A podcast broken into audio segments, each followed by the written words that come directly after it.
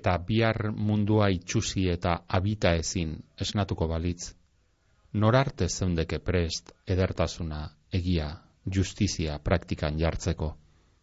Orduan postal bat hautsiko litzateke goitik behera, lokarriek, botoiek, arnasa estutuko lizukete, eta elitzateke izango tarterik zure burua berresteko infinitu gisa, ura amaitzen hasiko balitz, zure erraietako zein hortzimugari egingo zenioke uko, zein ordenatan egingo lukete salto zure baitakoek itxasontzitik behera, edo bestela esan da, zein karta gordeko zenuke patrikan, zure bizitza ala beharrari erabat ez eskaintzeko. Irakurrieran, Euskaraz argitaratuten dan literatureari buruzko irratzaioa, poesiaz, ipuñaz, elabarriaz, saiakeraz, antzerkiaz, iraganaz, orainaz, geroaz, urteetakoaz, egunerokoaz, bizitzaz, literaturea, euskeraz. Zer idazten deutzagu Euskaldunoko geta bat mendean? Zer irakurten dugu? Liburuak berbagai, idazleak berbalagun, ordu betez, patxadas, prisabarik, Euskaraz argitaratuten dan literaturaz, gutaz, bizitzaz. Euskal idazleen elkartearen ekimenez, Bizkaiko foru aldundiaren laguntzaz. Bizkaia irratian, irakurrieran.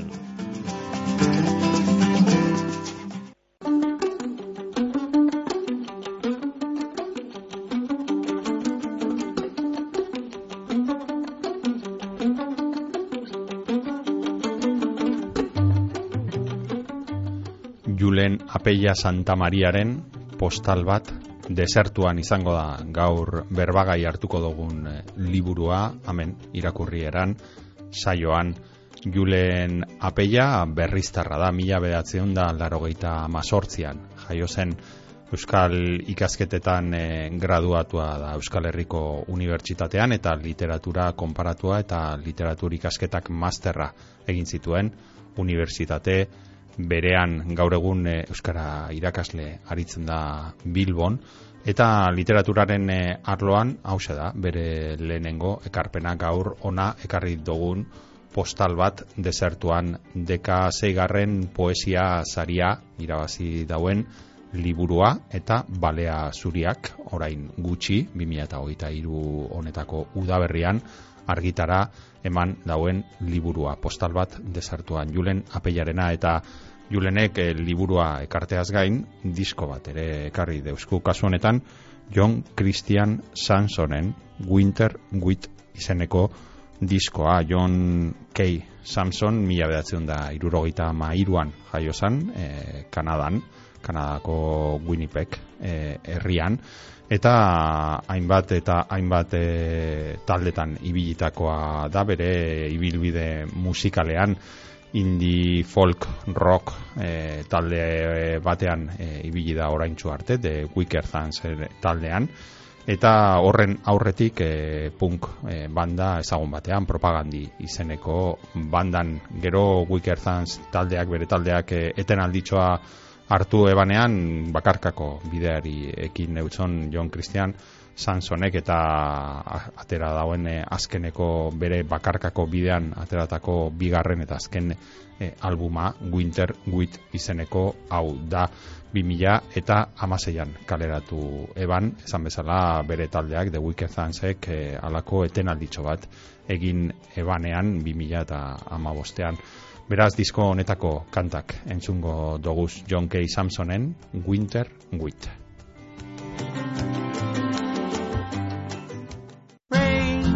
Last day that I will be known the way that I want them to know me. Rain for reporters, predictable leads on the darkening stain of my name.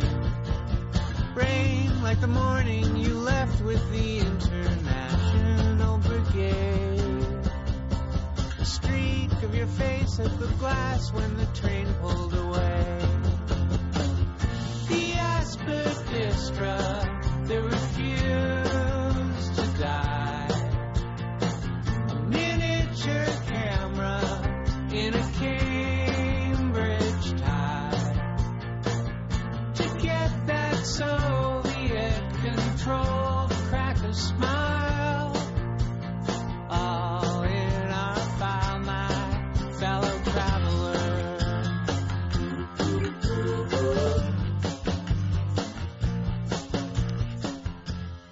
Julen Apeia, ondo etorri, bizkaia irratiko mikroetara, eskerrik asko, tartetxoa hartzearen, guaz egoteko. Kaixo, bai, eskerrik asko zuei, gonbidapena gatik. John K. Samson eh, aukeratu dozu, eh, haren eh, diskoetako bat, ez dakite zerk eraman zaituen eh, musikari honen gana, ez dakite nolabait baduen loturarik zure liburuarekin, edo bestela ere gustatzen zaizun musikaria da edo Bueno, egia esan lotura zuzen zuzena ez nuke esango duenik. Segurazki zeharkakoa bai, ezin bestean.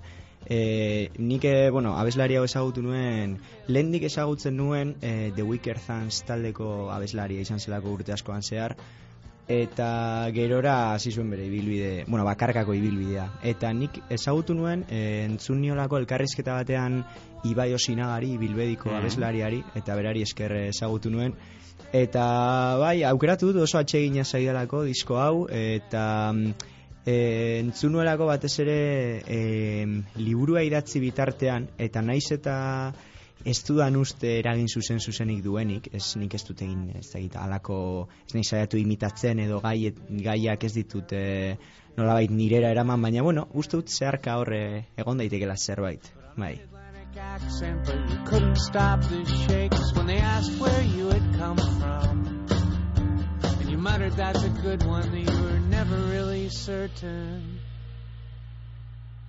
Every umbrella down on Portland Square Aitortuko dizut, e, nik genuen ezagutzen, baina bila ibili naiz e, informazioa eta horrela, eta klaro, ara non e, propagandi taldeko basu jolea zen, da, ni, nahiko zahartzo, zu baino zaharragoa naiz, eta e, propagandi taldea entzundakoa, entzundakoa naiz, eta, klaro, enuen enuen, enekien, e, John K. Samson hau, e, zera, bajoa jotzen zuela propagandi taldean, Bai, egia, egia esaten nahi baduzu, nik eh, propagandi taldea bera eh, ez dut entzun izan, eh? Claro. Eta nik ere, ba, bueno, enteratu nahi zorretaz, ba, pixkat eh, John K. Samson ezagutu mm. neurrian. Baina mm. taldea bera, kasualitatea, nik eh, ez dut ezagutu, mm. eh? Bai, karo, ze, bueno, hau egia, nire garaikoa dira, gehiago zurekoa baino, eta bai, garai hartan nigoratzu, ba, propagandik bat zeukala eukizula bastante hoi hartzun, eta eta bai bai neko talde ezaguna zen e, hori 90 hamarkadan 2000an ez dakit ja ordutik e, basoitzan ere bai baina bai bai oso gustagarria. Beraz e, musikarekin beti egiten dugu hemen e, alako zailkapen bat e, idazlen artean. Orain pista bat eman diguzu ez dakit.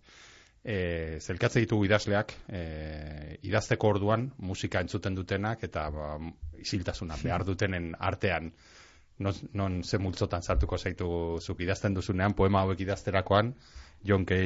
Samson entzuten egon zara, edo isiltasuna behar zen. Bueno, ba, nire kasuan argi eta garbi nina isiltasunaren bandoko hoietako beste bat. e, gehiago, musika esan asko entzuten dut, egun osoan zehar. Behar bada forma disperso egian ere, askotan, e, gehiegi hartu gabe autore bat eta eta demagun diska osoa entzun edo dena delakoa. Baina egia da, gero, ba, bai, sortzerako orduan, edo ja, pixkat, e, modu serioago baten ordenagailuaren aurrean jartzerakoan, e, nik normalean e, isildasunaren alde, egin mm. behar dut.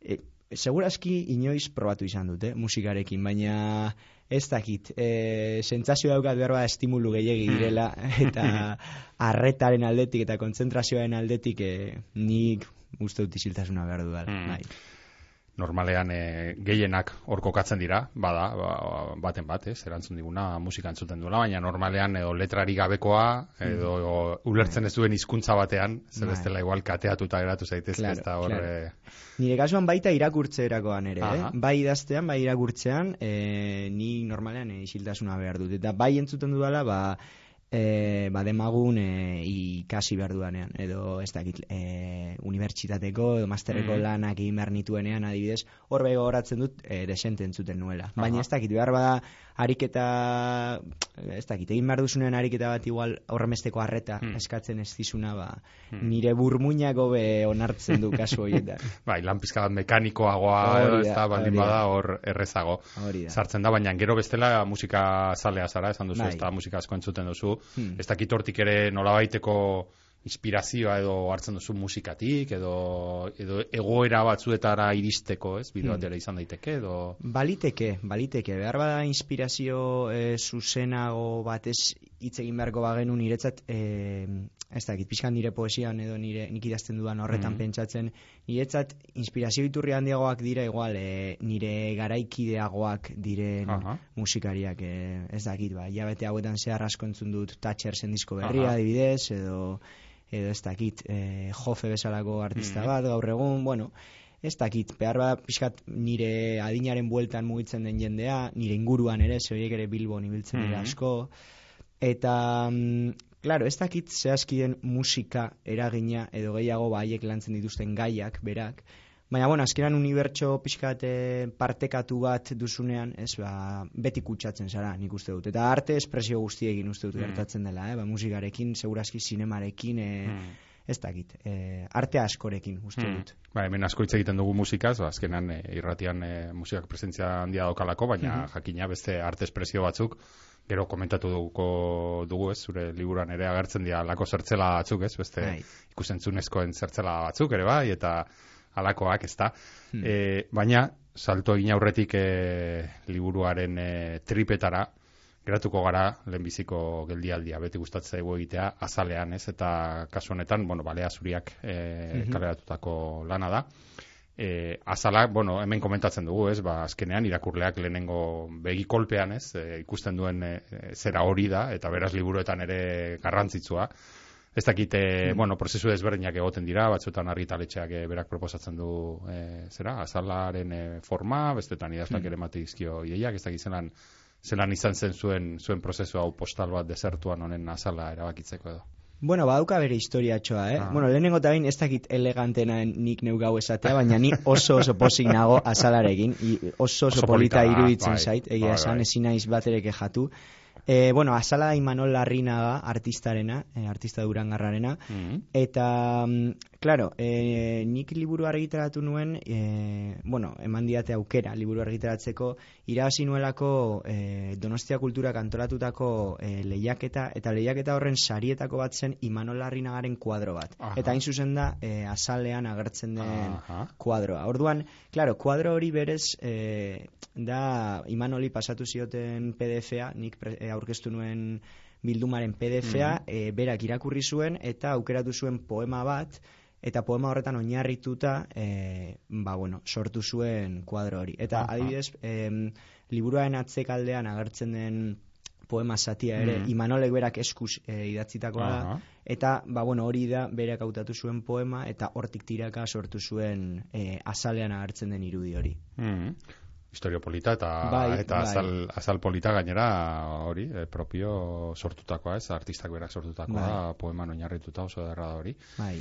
Beste az- azalean e, atentzioa ditzen duen beste elementua noski e, poema bildumaren e, izenburua da eta Mhm. izenburua jartzea ez da beti lan erraza izaten Ez, ez ez, dakit jauna. eh, ez dakit zure kasuan zelan zelan izan zen hasieratik argi zen neukan ze azkenean bueno behar bada esan behar nuen, novela batean errazago, errazago ez dakit, baina, bueno, nolabait, eh, badago batasun argiago bat, behar bada hemen askotan komentatzen dugu, ez da, ipuin liburuetan, ba, zaila da, ez, ipuin bakoitza igual mota Hmm. desberdin batekoa da, eta denak bilduko dituen izen bat aurkitzea, poema liburuetan ere, ez da izaten erraza, ez dakit nola, nola aukeratu zenuen eh, hau, hasieratik argi zen eukan, bidean sortu zitzaizun, Bueno, e, egia esan e, buruko minak eman zizkidan, eh? Mm. Ez zen erreza izan, ze pixkat zu diozun bezala, ba, azkenean nik sentsazioan eukan poema bakoitza izan zitekela kasu askotan bere aitarena eta bere amarena, ez? E, askotan estilo desberdinekoak ere, orduan, Claro, izenburuak teorian e, labur bildu behar badu edo pixkat definitu behar badu liburuaren osotasuna, claro,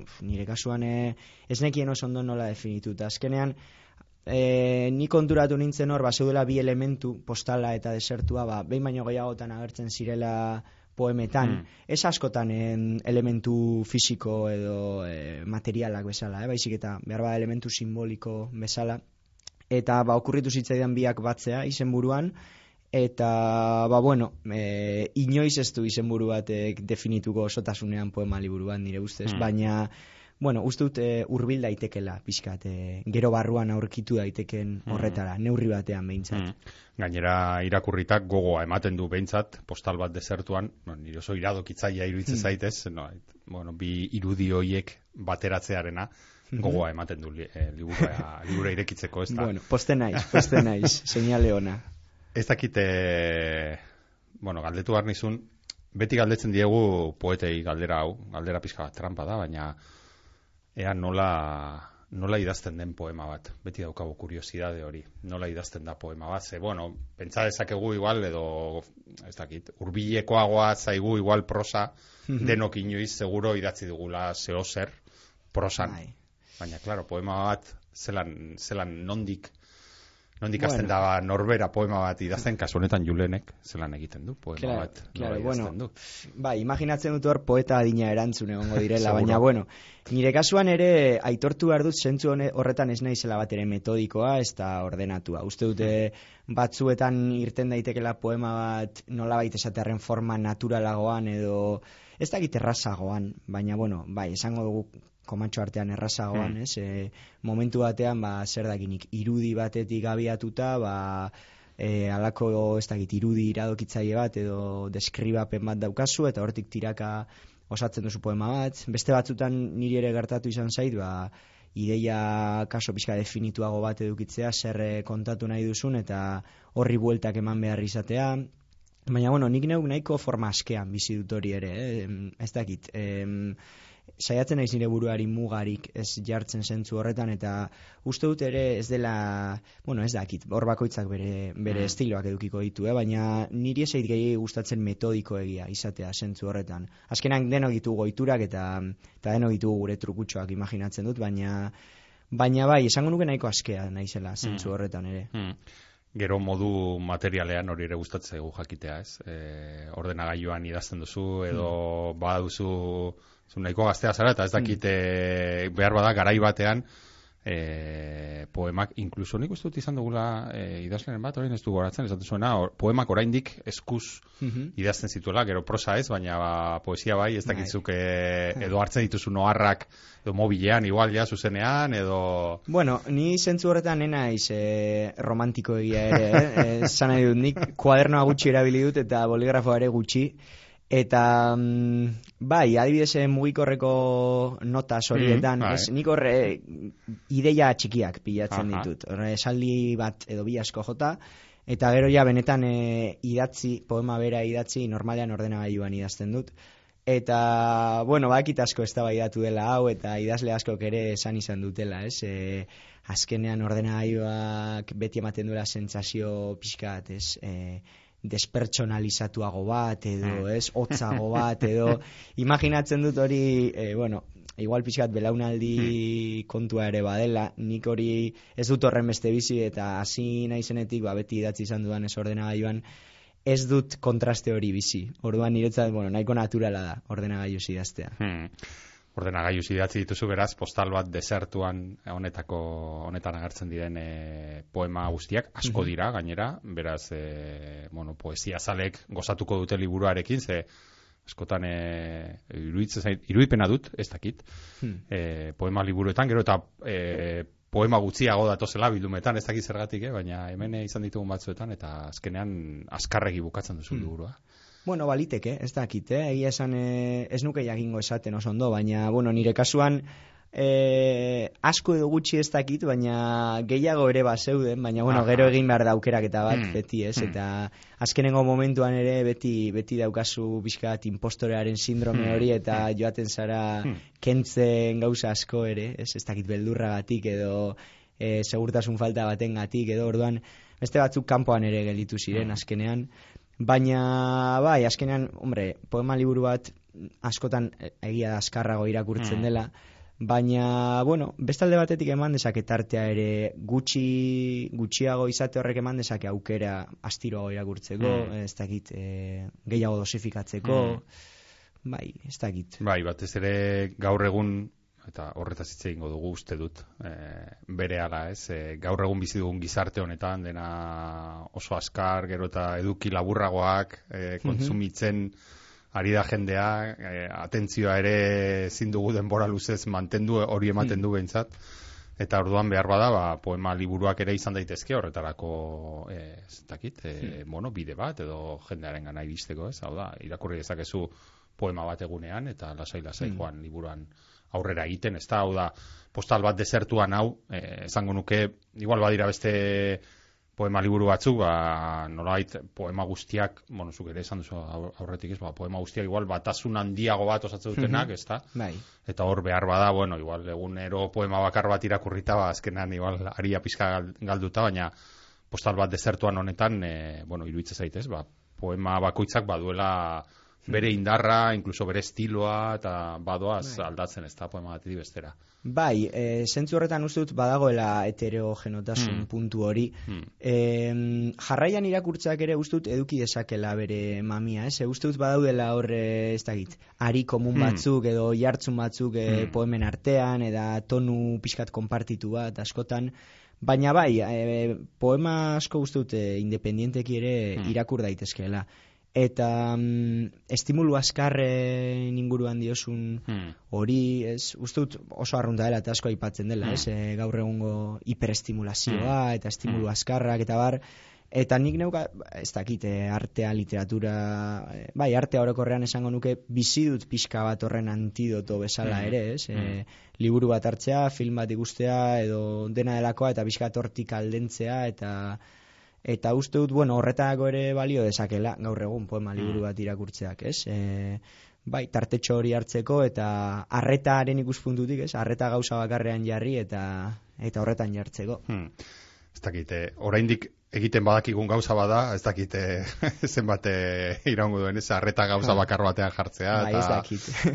tamalez ez dauka itzura, itzura oso, oso nik eh, kontuak, baina, auskalo, ez, eh, behar bada aldatuko dira kontuak, o, esperantza hori izango dugu, behintzat, eta horretarako ere idazten duzu, eh, horretarako irakurtzen dugu, ez da. Mhm. E, bueno, postal bat desertuan, galdetu arizu beste galdera gorrotagarri bat, e, behar bada, ez? E, nolabait, bueno, lan handia egin duzu, denbora askoz bodatze dut, ez? E, egongo zinen eh, poema hauek idazten, eta orain Mhm. eskatuko dizut, bi minututan azaltzeko, inspirazioa nondik etorri zaizun, postal bat desertuan honek zer kontatzen digun, batez ere. Bueno, galdera zaila, eh? Ez, ez Bai, dakit oso gorrotagarria, ez dakit gorrotagarria, baina erreza ez, behintzat. Bueno, eh, nik inspirazioa lehen esan dizuan bezala, karo, esan dizuan ez oso ordenatua Hmm. eta oso metodikoa ez naizela, ba, uste dut eh, gauza desberdin asko, edo leku desberdin askotatik eh, etortzen zaidala. E, bat izan daiteke pai, e, paisaia, nola baita esateko, baina paisaia, normalean paisaia urbano bat, eh? ez dakit, e, poemetako asko, ba bueno, bai, e, desertuan jarri dut izenburua, baina gero poemetako asko irian oinarrituta daude, iriko paisaia urbanoetan, ez, e, inguruan ikusten duzun horretaz, E, orduan alde batetik bai azpimarratuko nuke hori, ez? Badela e, liburu bat mm, kanpora begiratzen duena edo begiak irekita dituena e, inguruan gertatzen den horri buruz. Eta bestetik, ba, bueno, barrurako begirada bat ere badago azkenean, ez? Beti aipatzen da, bueno, poesiak badaukala ez dakit lirikotasun hori edo barne munduari begiratze hori. Eta bueno, hori, ba, uste dut eh, azken finean ere badagoela. Orduan, ba, bueno, eh, ambivalentzia hori dagoela uste dut. Badaude poema introspektiboagoak behar bada, beste batzuk eh, sozialagoak edo deskriptiboagoak izan daitezkeenak. Baina asko interesatzen zait ere bi mundu horien arteko harremana. Ez? Mm. Ze askotan ez gara gu eta gure barne mundu alde batetik eta kanpo mundua bestetik, ez? Dira e, bi plano erabat erlazionaturik daudenak. Orduan, ba bueno, bai saiatu naizela hori nolabait lotzen edo arakatzen harreman horretan, e, bai, ustut asko, poema asko hortik irakur daitezkeela. Mm.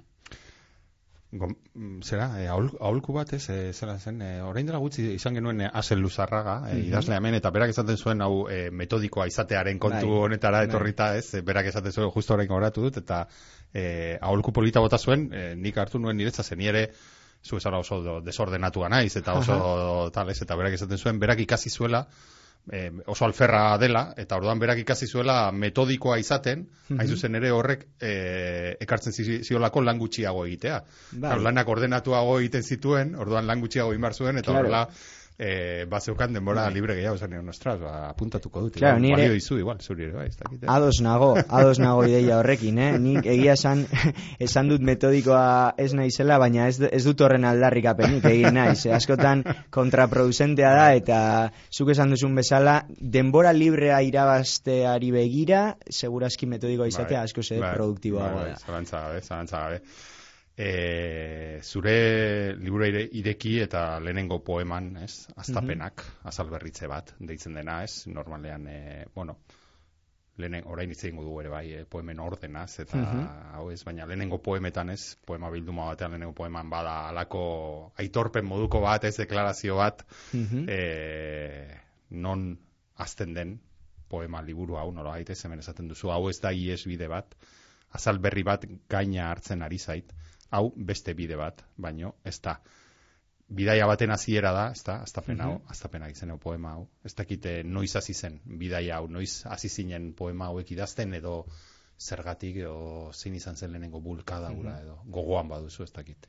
Bueno, eh, egia esan, karo, liburuko poema gehienak eh, osatu dira pilaketa bidez, esango dugu, ez? E, ez da izan e, ideia konkretu bati jarraiki idatzitako liburu bat, gehiago izan da, ba, poema pilaketa bat, apurka-apurka idazten joatea, eta gero pixkat beranduago, ja, ba, orden bat e, ematea, ez? Edo, ba, identifikatzea ari komun batzuk, mm. edo tonu konpartitu bat, eta pixkat horren inguruan biltzea. Orduan, klaro, hasiera batean e, ez egoen libururik, zeudena mm. ziren poema solteak. Orduan, klaro, astapena, astapena, ba, imaginatzen dut, ba, unibertsitatean nengoenean idazten hasi nintzen poema horiek, esan mm. beharko dugula. Baina egia da, ez, dut, ez dut uste guztiz egia denik ere. Ze, hori orain oso urrun ikusten hmm. dut, eta egia hmm. badaudela poema batzuk, gutxi batzuk garai horretakoak, baina nik uste dut benetan e, bueno, liburu honen genesia edo pizkat serioago liburu hau osatzeko ideia duela urtebete, urtebete eta erdi hasi zela. E, bai poema berriak idazterako orduan, eta bai neukan horri behintzat, e, ba, bueno, pizkat erratza pasatu hmm. eta orden, orden apurtxo bat ematerako orduan. Hmm. E, badira, poema askotan ez da, lako zita bat, e, sarreran e, gehienak beste idazle batzuenak, mm -hmm. e, zuzeu ere masterra, literatura inguruko masterra e, ikasi bai. duzu, nabaritzen da, asko irakurri duzula ez, edo referente asko dituzula, mm e, bueno, mentxe, ari gara justo lehenengo honetan ez, Kristina Kristina Peri Rossi, orain dela gutxi ere egiten genuen Kristina Peri Rossiren inguruan hemen, beste poeta batekin, eh, hmm. asko maite dugu Kristina Peri Rossi Eitan eukere Irakurrera zaioan nabari da, ze gainera bi, bitan uste bai. dut agertzen dela Kristina Bai, bi aldiz Bai, hori da, Kristina Peri Rossi Ez dakit zer diren e, zuretzat, bueno, intertextualitate jolas hauek, ez, hmm. bai, beste referentzia batzuk, ez bai. dakit, zelan bizi duzun hori. Bueno, horre, nik ere nire zalantzak edukitzen ditut, ez? E, alde batetik, e, nik uste dut lehenengo tain aitortza bat direla, hmm. ze hemen e, uste dut inork ez duela zerotik idazten, hmm. eta esatea denok alako e, sormen e, natural eta hmm. berezko erromantiko batetik sortzen dugula, ba, pixkat faltsua dela, ez denok ditu gure irakurketa, gure referenteak, eta niretzat, zintzoagoa da hori aitortzea, eta esatea, ba, begira, niri poema hone hau idazteko ideia, etorri zitzaidan, e, Kristina Peri Rosien poema mm. hau idazteagatik. Alde batetik hori dago, eta bestetik, e, zita bera, ipamena bera, poemaren hasiran jartzeak, niretzat ematen dio ere, nola baiteko jolas bat poemari. Ze, ba, bueno, irakurlea pixkat, e, ez da gino, esan, baldintzatzen duzu, e, ematen dizkiozu pista batzuk, non dignora joan daiteken poema, eta orduan, azkenean da, niretzat da poemaren beste elementu bat izango balitz bezala. Orduan, Piskat bi arrazoi horiek dira arrazoi nagusiak horremeste zita egoteko. Hortik aurrera ezpentsa, nik ere baditute nire salantzak, ze, egia da, ba, gero batzutan eman dezakela sentsazioa ez, e, zure e, irakurketaren, e, irakurketa guztien motxila nahi duzula jendearen aurrean erakutsi ez, eta piskat, e, inor nik ez dut nahi izaten ere pedante egia agertzea ez, zentzu horretan, Baina gero, ez dakit, uste dut azkenan zintzotasun ariketa bat ere badela, eh? eta nire kasuan nahiago dut hori egitea, e, ba, bueno, dena nik neuk bere sortutako zerbait dela e, esatea baino. Hmm. Gainera, bueno, ez bakarrik zitetan, ze poemetan, poema batzuetan ere bai, orain nari nintzen bilatzen, nire nahiko kaotikoa naiz, eta mm -hmm. bueno, zera puntak de, desordenatuta, e, bueno, elkar ondo ulertuko dugu, e, desordenatuti desordenatura, e, baina, bueno, badira, eh, Roberto Bolañoren e, personaiaren batekin ere egindako la jolasak, mm -hmm. e, poemaren, bueno, Roberto Bolañoren alterego, ez, bai.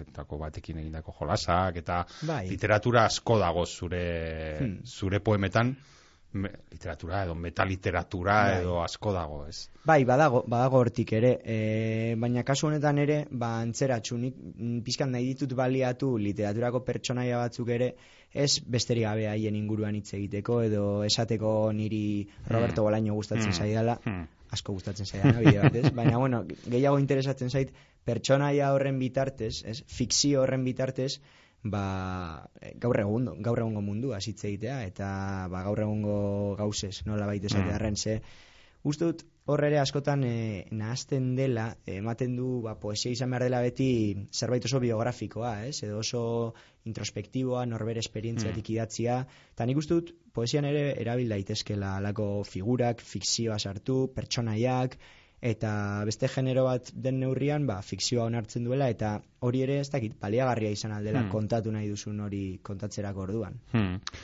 Liburuak bakarrik ez, ikusentzunezkoak, lehen ere esan dugu ez, ba, omen The Wire eh, Mhm. telesaieko ez, Bai. persona beha baten eh, esaldi bat, Aha. eh, ez dakit ere, bueno, esan duzu ez, ikusentzunezkoen zalea, ez, bazarela ere bai, zinema, eh, zera, telesaiak eta alakoak ere ikusten dira zure poemetan, edo ez? Bai, hori hori ere badago, azkenean da beste referentzia mota bat, ez? E, literaturatik edan dezakegun bezala, ba, nik uste dut gaur egun e, beste referentzia batzuk ere baditugula, eta nire kasuan e, hori gertatzen da. Ez dakit, eta uste dut maila askotan, eh? izan daitekela, bai, pixkate referentzia mailan, ez? Horra adibidez hartzen dut deuaierreko pertsonaia baten esaldi bat, eta hortik tiraka sortzen dut poema. Hmm.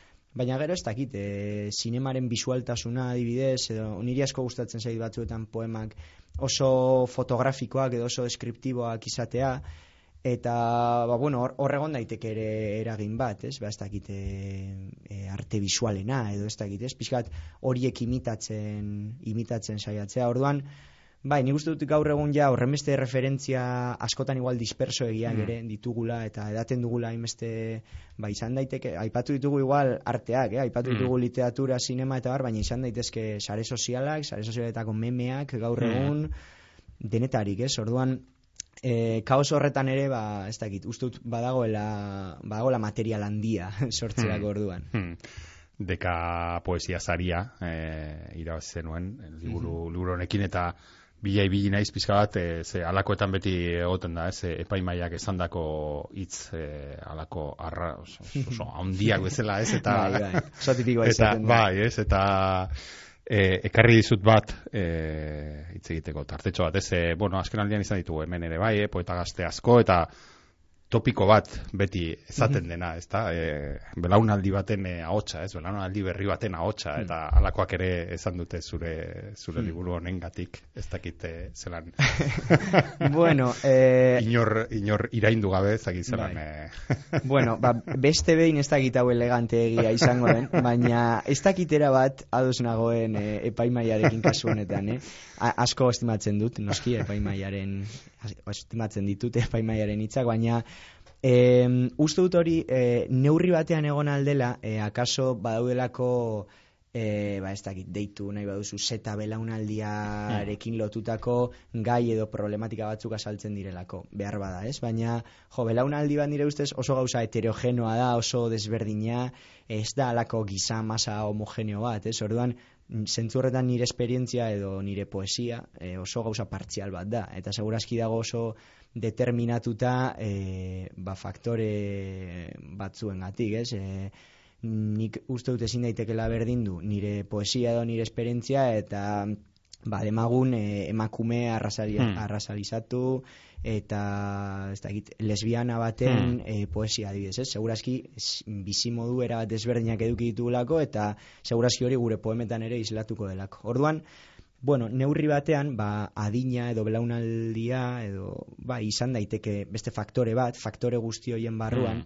baina ez dakit belaunaldi baten barruan biltzea horren jende desberdina ere askotan Hmm. igual bizka problematikoa ere izan alda eta ez, dak, ez dut nik neu behintzat nire burua ikusten belaunaldi horren nolabait e, e, e, representante gisa Hmm. edo Hmm. parte gisa bai, baina ez e, ahots gisa ez, Hmm. behar bada. Bai, badago behar bat, ez, e, beraunaldi zaharragoen partetik nola ba, beti gazteak klasifik... Nik ez dakit, suposatzut, ez dakit zer den, beldurra den, edo zer den, ez, nola klasifikatzeko modukoak, bueno, hau dia poeta gazteak, ez? Hmm. Bueno, badatoz Bai. gauza batzuk izaten haien belaun, haien belaunaldikoa, ez Bai. beste mundu batekoak balira bezala, ez da gazteak edo, ez dakit, azkenean, suposatzen dut, zuk esan duzuna, oso polita izan da, ez da, e, Hmm. segurazki zure belaunaldikoekin konpartituko dituzu gauza batzuk, baina Claro. zure belaunaldikoak ez direnekin ere konpartitzen dituzu Bai.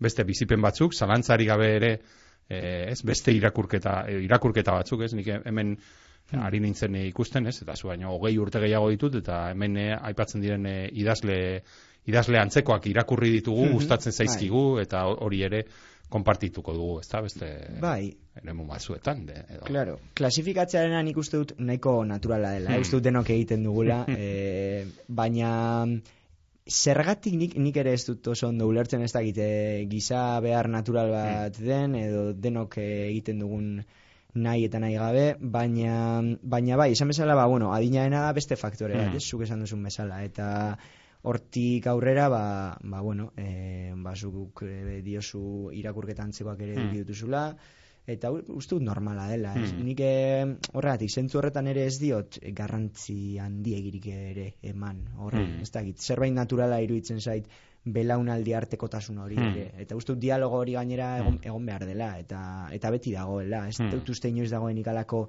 eten oso argirik belaunaldien artean. Segurazki aldaketak bai, ez? Hori Hmm. beti dago, beti dago, ba, gaietan, e, erreferentzietan, segurazki, e, behar bada erreferentzietan igual da nabariena Hmm. askotan, ez? Baina, bueno, beti dago dialogo hori ere, uste Hmm. aurreko belaunaldiekin. Hmm. Badago zure poemetan orain dialogoa, ez da, aipatzen zuna alako, bueno, eh, dialogo nahi bat, ez, Mhm. eh, badira poema asko eh, zuka idatzitako, hau da, Mhm. norbaiti, eh, beste aldean dago norbaitekin hitz egin nahi bat, edo komunikatu nahi bat, edo iritsi nahi bat, ez, bestearen azalera, nolabait. Bai, e, bueno, nik e, pixkat horrela ulertzen dut e, artea eta poesia ere, komunikazio ekintza bezala, ez? E, hor, beti, e, bueno, beti, e, ordenagailuan oraindik argitaratu gabe eta inori erakutsi gabe daudenean, ba, segurazki ez, gehiago da autodialogo bat edo bakarrizketa bat, baina behin argitaratuta, ba, azkenean e, nik esaten dut ere, behin argitaratuta liburua gehiago dela irakurlearena, idazlearena baino, orduan, horren nire ustez badago dialogo bat. Ez dakit, aipatzen duzun bigarren pertsonaen hori zen buruan neukan zerbait, zentzu horretan arrazoi horregaitik egin nuen, baina bai, e, nik uste dut badagoela poema askotan nahi hori, ez, e, desira hori komunikatzeko, elkarbanatzeko, partekatzeko, eta hori seguru islatzen dela, bai. Hmm. Eta badago ere bai, mm, bueno, jolas bat, jolas klasiko bat, poesian ez, pixkat nia eta guaren eh, arteko ez, ahots poetiko horiek ez, eh, oso poema postale inguruan ari garela, ez da, Bilbao, País Basko, Spain izeneko eh, poema hau, pixkat, turismoaz, orain zein dugu horretaz ere bai, ez? Baina nor bukaeran, ez? Esaten duzu hemen txenago, non eta noiz konkretuegi batean, jakin gabe zehazki zein gu habitatzen duen gaur nire bakantasun honek. Bago, jolas bat, ez hor, Bai.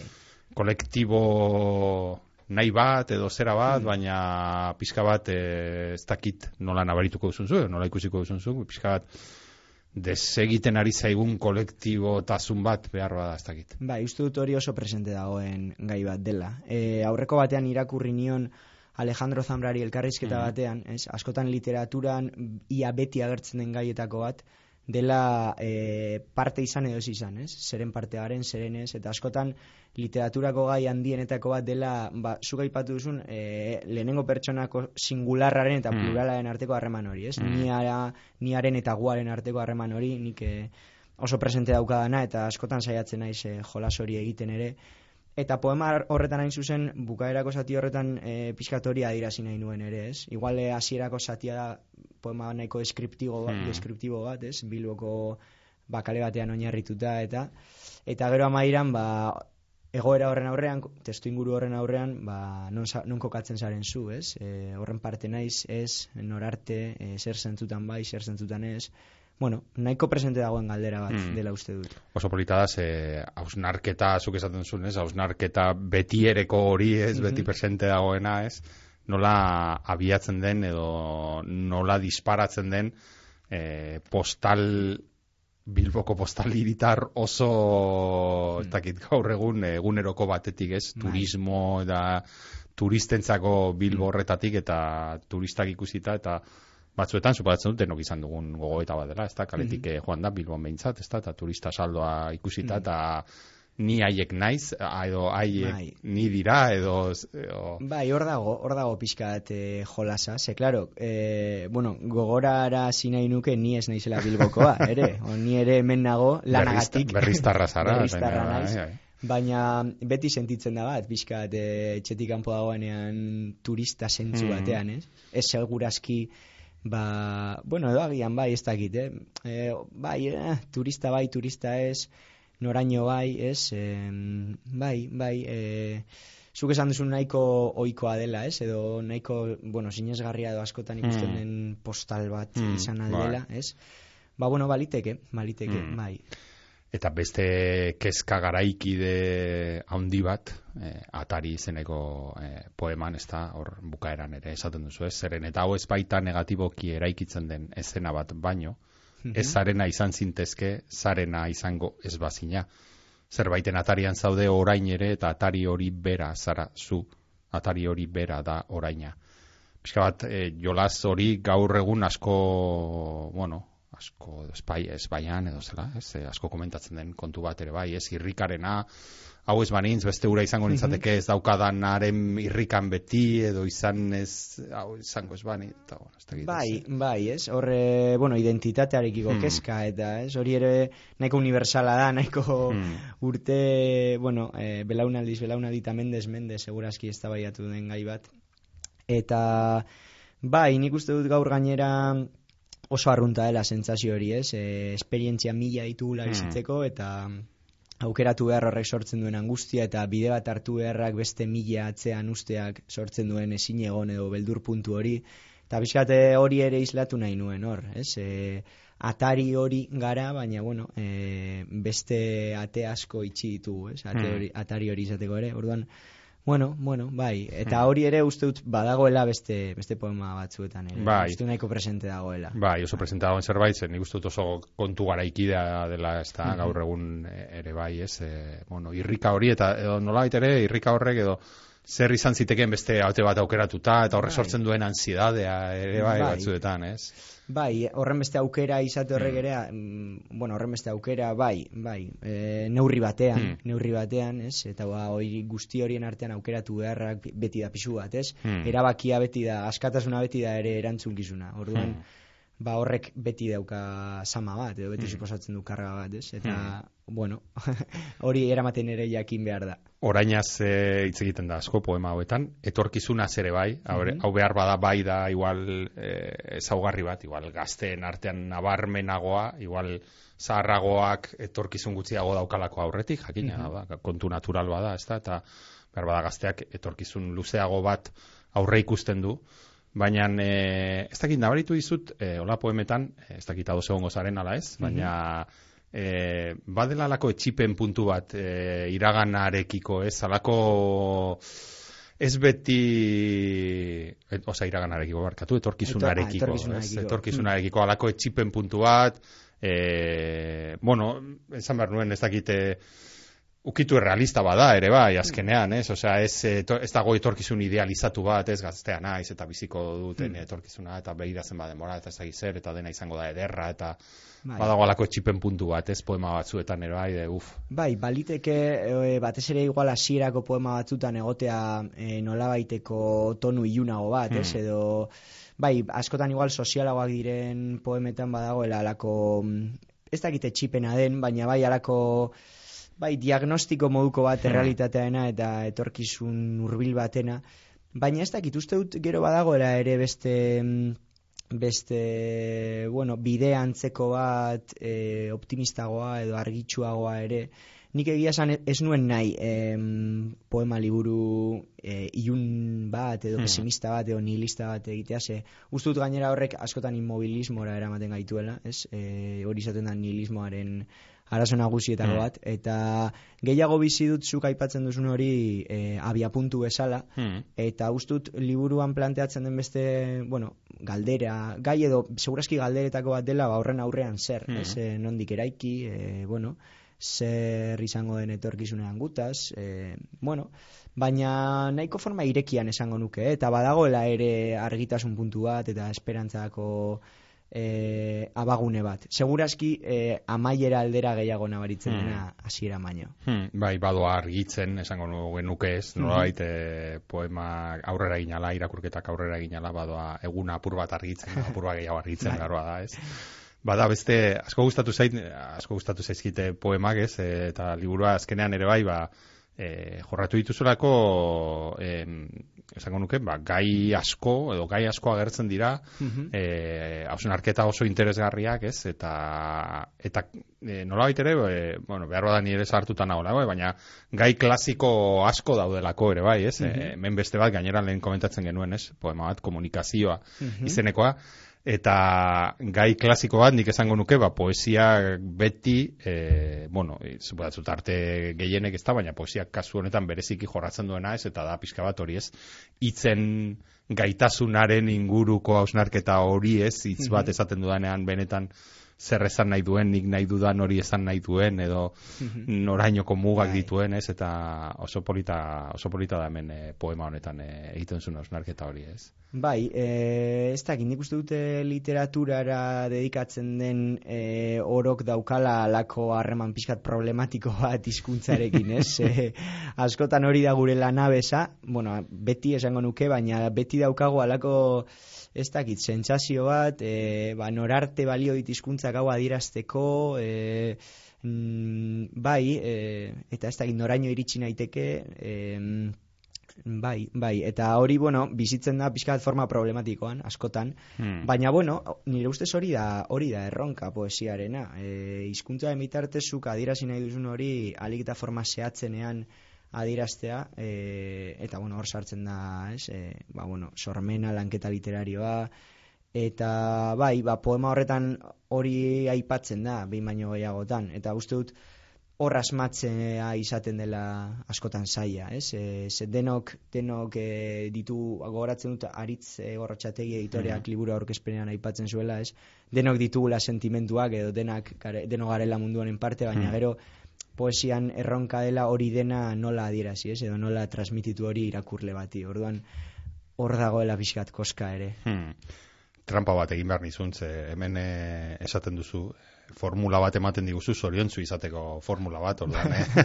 bueno, alako zerbait, alako zerbait. Ez, esatu duzu, zoriontzu izateko modu bakarra, azkarra izatea da. Mhm. Trena garaiz hartzea, adibidez, garaiz ematea musu, garaiz egitea salto, e, beraz, deskubritu diguzu, zelan e, izan zoriontzu, azkarrak izan behar dugu. Bueno, suposatzen dut eh, poema honekin behar bada liburua gehiago salduko dela, ez? Izan daiteke autolaguntza kutsua eduki dezaken liburu bat, ez? Behar bada poesia liburua baino gehiago saltzen direnak. Bueno, eh, nik uste dut poema hori neurri batean eh, lehen aipatu dugun inmobilismo horren Hmm. kontrako aldarri bat dela. Segurazki eh, egun ona eduki nuen egun batean idatzitakoa. Em, eta bueno, bai, uste dut, horregatik esaten izun lehen, e, saiatu naizela oreka bat bilatzen Mm. ere, ze uste dut, alako mm, poemek ere badutela lekua, e, poema liburu honetan, Mm. pixkat e, mugimendurako, bizitasunerako, e, bizitza gozatzeko ere Mm. neurri batean e, aukera eskaintzen dutela, Eta ez dakit, adibidez, e, poema horrekin pasatzen dena ere da, askotan aipatzen da, eta guk ere aipatu dugu lehen, eh? Em, poesiak balio behar duela pixkat erritmoa moteltzeko, ez, Mm. e, alako tarte bat hartzeko, eta eta baguneroko bizitza askar horretatik ies egiteko, baina nik poema horretan nahi nuen planteatu ere poesiak balio dezakela pizgarri bezala ere, ez bakarrik eh, alako geldotasun edo lasaitasun bat sortzeko, baizik eta ba, mugimendua bizitasuna, ez, eh, alako txinparta bat sortzeko eta eta irakurlea pixkat mugiarazteko ere. Hmm. Eskuetan dut bihotza, mundua estrenatu gabeko zapata bat da, gure oin, oin oraindik biluzietan. Hau oso polita da. Eta gainera... Eta gainera, eh, honekin ere bukat, bueno, bukatu, ez dugu bukatu, baina eh, bukaera aldera, ez da, argitasun honekin ez, lehen aipatzen Bai. zenuen, egia da badirela momentu batzuk etxigarriagoak, nolabait, edo iuntxuagoak, edo zerakoak, baina polita da ere bai argia argia badagoelako, ez da, eta hemen kasu honetan, ba, etorkizunari begiratzen diogulako modu argitsu batean, ez? Bai, bai, e, zuk esan duzun bezala, nik uste dut tonu hori badagoela batez ere bigarren erditik aurrera, Mm. ez? Eta, bai, nik ez dakit hor gaztetasuna izango den edo zer, baina, bueno, zuk lehen aipatu duzu asko etorkizunerako Mm. begira bat badagoela, eta uste dut horrain zuzen ba, Ba. hori hori dagoela, ez? E, mundu bat dagoela egiteko, e, eta, bueno, egia da oinutxik gaudela, ez hor Mhm, esaten dudan mhm. bezala, eta, bueno, horrek eh, eragin handiak dituela, Mm. baina, bueno, bai badago horre Mm. aukera bat, aukera bat, bide Mm. bat ibiltzeko eta Mm. hori ere bada planteatzen den gaietako bat. Mm, bai, eta azkenean e, lehen esan duzuna, ez da mugimenduaren ze zapatak ere era, Mhm. eramaten gaitu horretara, ez mugimendura, nolabait, ez irudi horretara eta mugimenduaren alde egiten duzun eh, apostu, apostu horretara, ez da. Mhm. eh, esan behar nizun, ja, bukatzen hasteko eh, bueno, dakite ingurukoen gandik, eh, jaso duzun nola orain dela gutxi, kaleratu da liburua, baina ez dakit ja jaso duzun ingurukoen, gandik, hola feedbacka eta zeo zer komentatu izuten, edo... Bueno, zeo zer bai, hasi da heltzen ja, apurka apurka.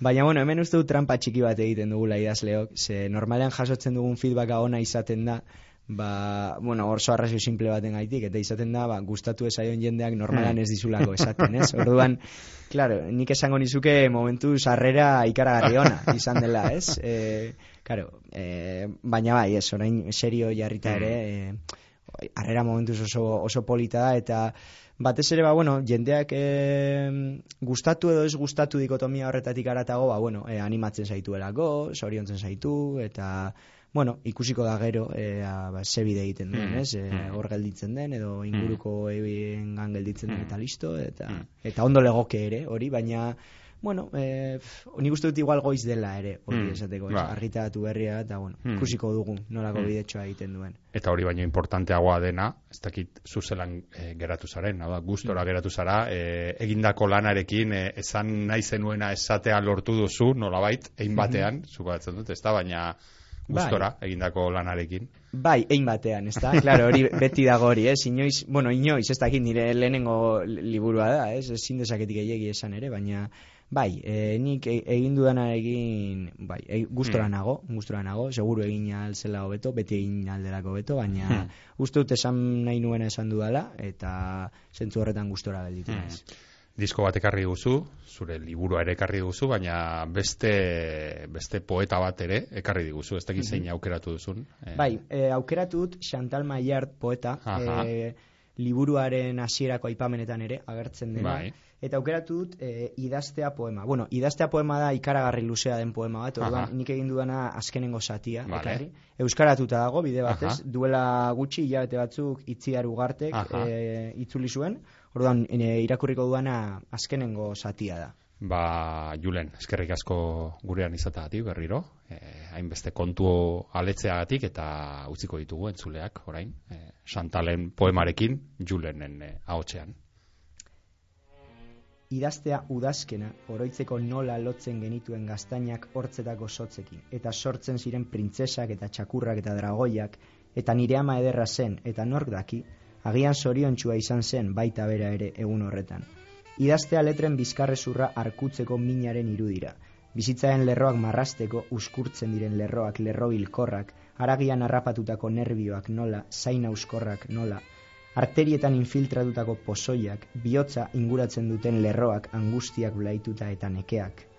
Bizitza baten eta ez hain bizitza baten artean zintzilikatutako kableak alako lerroak, lerro ultramotzak, lerro etenak, lerro arnasbideak, lerro tunelak, hortzimugan itxasoratzeko, han berreskuratzeko hasierako indarrak, baina lerro auskorrak, presionatuak, zapalduak, lerroak atzera bueltakoak konkortuak gelditzen den denboraren gainean, gelditzen zaigun denbora, termitategia edo sumendia barrutik jarduten duten izaki ustua, intsektuak laba. Atzeraldiko lerroak amestera soilik joango balira, baina ez, beherago. Idaztea, oinaztarri bat oskatzen duenak nola, besoak gurutzean. Idaztea bere birikak itxi zirela tximeleta baten egoak bezala. Hauts urdinen arrastoa utzi zuen ukitzera joan zirenen atzetan. idaztea ospitale batetik ies egin eta arrastaka eramaten dituenak bezala zundak tanta jarioa oksigenoaren maskara eta korrika egin pozoitutako horratzen gainean. Esnatu, inork ezingo du saiestu, denbora kontua da, zenbatu egiten dituzuen oiuak, uraren sakon-sakonean, zenbatu oiuak, bakoitza bere minarekin bakarrik guztion min berberarekin. Norbaitek disimulatu egiten du, irri egin, irria itzultzen dut. Badakit, harentzat ja iundu duela, berak ere badaki, baina saiatzen da. Denok saiatzen gara, oiukatzea saiatzea da, oiukatzea matxinatzea da. Idaztea norbaitek oiu egiten ahaztu duelako eta espazio zuri bat dago orain habitatzen duena. Idaztea mugitzeko daukadan modurik biziena delako. Idaztea eta literatura ez egitea eta zer inporta du. Min gehiegi dago gorputz honen putzuan alako kontu bat garrantzizkotzat jotzeko. Idazten dut posoitutako ura edana al izan dadin.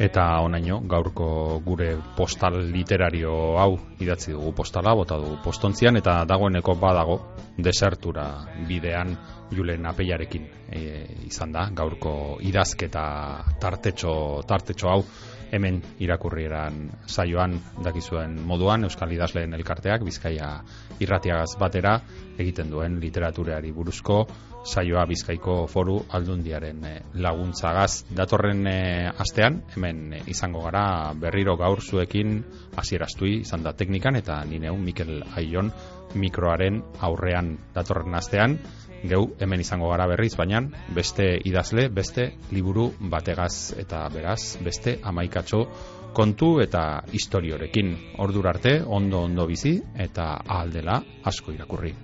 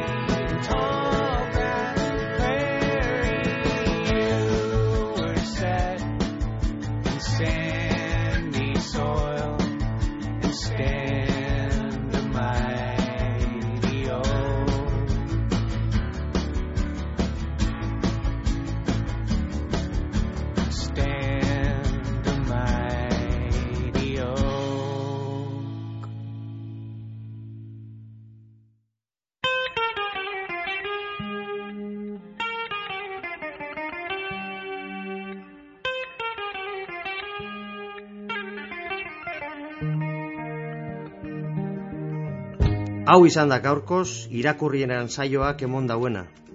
Datorren astean gehiago, hemen, Bizkai irratian. Euskaldun guztionzat, Bizkaitik, Bizkaieraz, geure literaturaz, luze eta zabal jarduteko tarte hau, irakurrieran. Ta ez aztu, idazlearen lana bogan egitearen parekoa da, gogorra askotan. Idazleak idatzitakoa irakurtea ostera, etxean lagun arte honean giro epelean egotearen bestekoa da. Atsegin utza. Ba, gure saio hau aditzea zer izan gura geunken eta zuekaz batera ordu betez egan egin alizatea. Eta hegaldiaren itzuleran barriro irakurtzen hasteko jakina. Irakurrieran dagota benetakoa atsegina. Datorren astera arte, Ondo izan eta gogoko baduzue, segi gure sintonian. Profeta Jenna, Jerry, Jarabi.